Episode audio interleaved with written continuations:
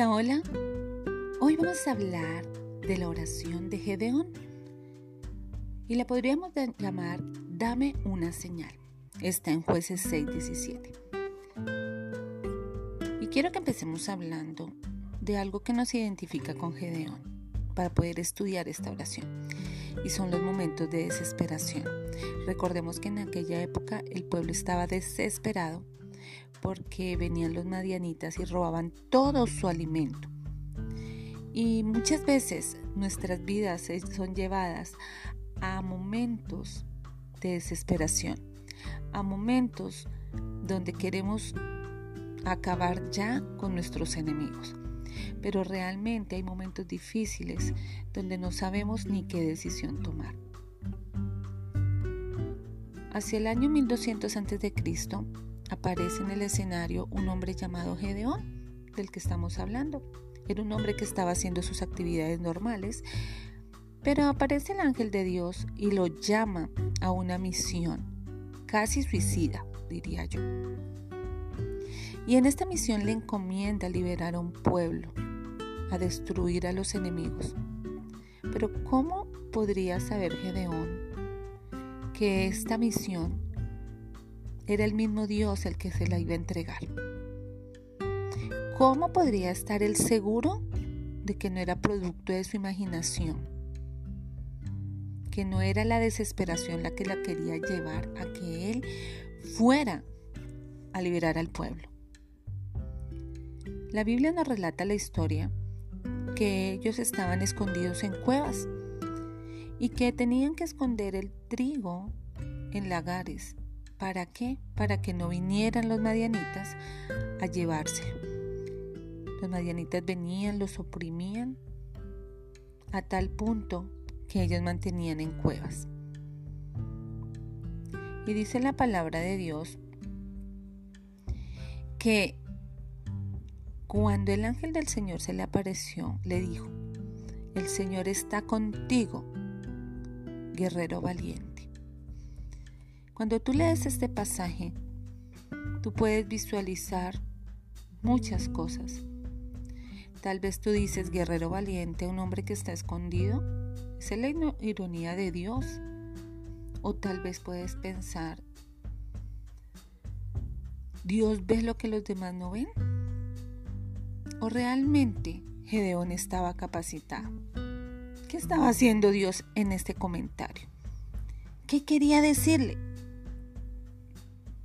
Si era un guerrero? Era una palabra profética que había recibido y que marcaría el destino de él y del pueblo. Todo eso puede ser cierto. Todo eso puede ser real.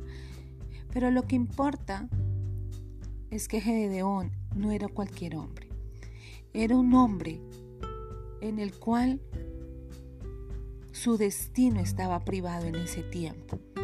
Era un hombre que quería cambiar su condición y que podía hacerlo, pero no sabía si Dios iba a estar con él.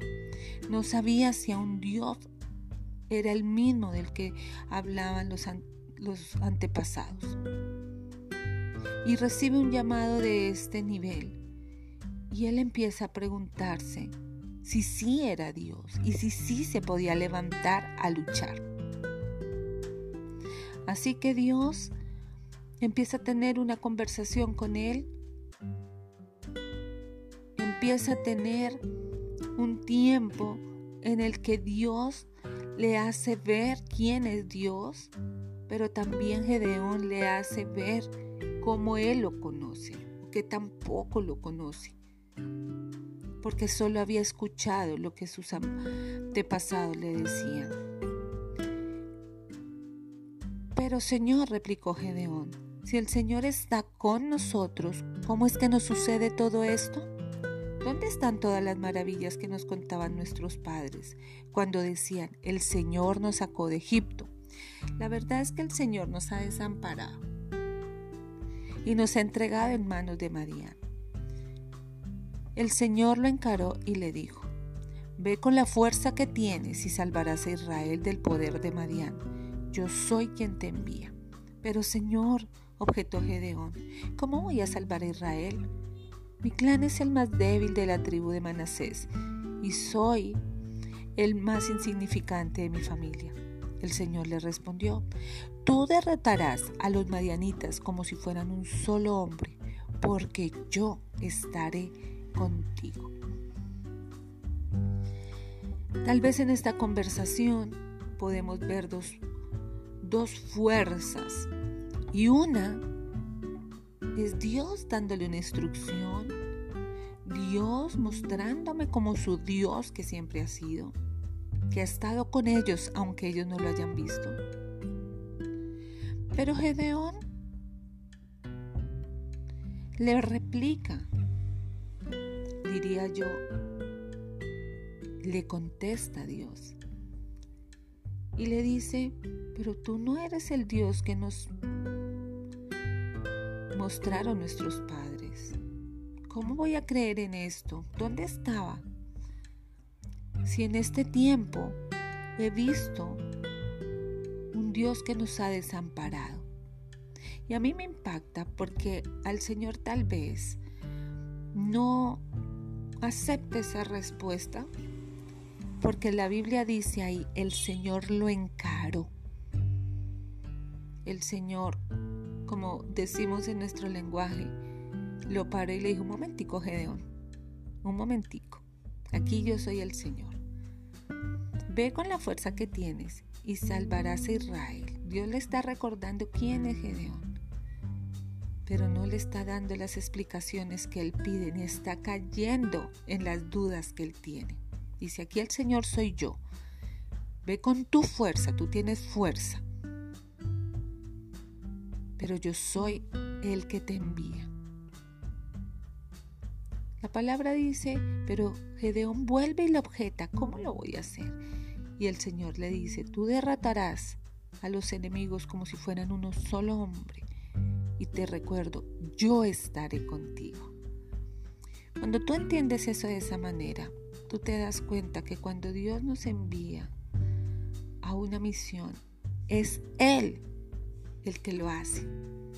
Es Él el que va a vencer. Es Él el que da la victoria. Pero Gedeón Tal vez en toda su vida no había visto nada de la gloria de Dios, solo había escuchado. Entonces, ¿cómo lo iba a tener tan claro? Él lo escuchó, lo entendió, claramente lo entendió. Era una tarea muy grande, pero Gedeón necesitaba más que una instrucción, necesitaba estar seguro que era Dios. Necesitaba tener una clara confirmación necesitaba estar confiado en el Dios que le estaba hablando en ese momento. Necesitaba ir sabiendo que era real lo que estaba viviendo, que no era producto de su imaginación. Y esta es una de las oraciones que a mí me ha impactado más en la palabra de Dios.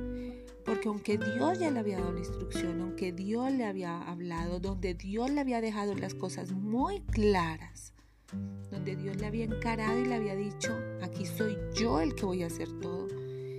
Gedeón demostró su naturaleza como todos nosotros nos ha pasado. Y le dice, bueno Señor, si ya me he ganado tu favor, eso me quedó claro, tú lo vas a hacer conmigo, me gané tu favor, entonces dame una señal, que en realidad eres tú quien habla conmigo. Muchos hemos interpretado toda esa historia de Gedeón y las señales con las cosas que él hizo para pedir la señal. Pero la clave no está en las señales que él propuso. La clave está en este versículo donde dice, Señor, me gané tu favor, pero dame una señal que tú estás hablando conmigo. Eso era lo que Gedeón quería saber. No quería que le contestara si era blanco o negro, no quería que si le contestara si era él o ella, no quería que le contestara si era casa o apartamento, no, no quería eso. No quería ese tipo de señales. Él quería saber si era Dios el que hablaba, si era Dios el que hablaba no estaba probando a Dios en la naturaleza de hombre. Él quería saber que su Dios le estaba hablando, el Dios en el que le había creído durante toda la vida. Y él tenía que estar seguro. Estaba diciendo en otras palabras, acláramelo. Acláramelo porque hay mucho riesgo en esto. Esto puede ser un fracaso absoluto. Si no proviene de ti, esto es una misión suicida. Necesito una confirmación. Quiero saber que no estoy volviendo loco, que no tengo delirios de grandeza, que no creo que voy a ser el libertador por cuenta propia, ni que me estoy ofreciendo voluntariamente para un suicidio seguro. Así que dame una señal. Gedeón lo hizo, pidió una señal. Aunque muchos pastores, maestros, teólogos no ven con agrado pedirle una señal a Dios, nosotros estamos enseñando todas las oraciones eficaces de grandes hombres de la palabra de Dios. Y yo creo que en algunas raras ocasiones de la vida todas las personas le han pedido una señal a Dios. Cuando usted se dirige a Dios y le dice, Señor, muéstrame que, háblame, que confírmame. Muchas veces usted no espera que Dios le hable a través solo de la palabra.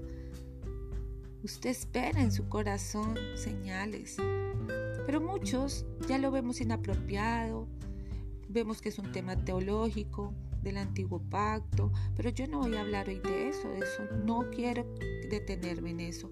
Quiero detenerme de que esta es una oración que quedó como ejemplo, que Gedeón no fue quitado de la Biblia por pedir una señal, sino al contrario, Dios le escuchó.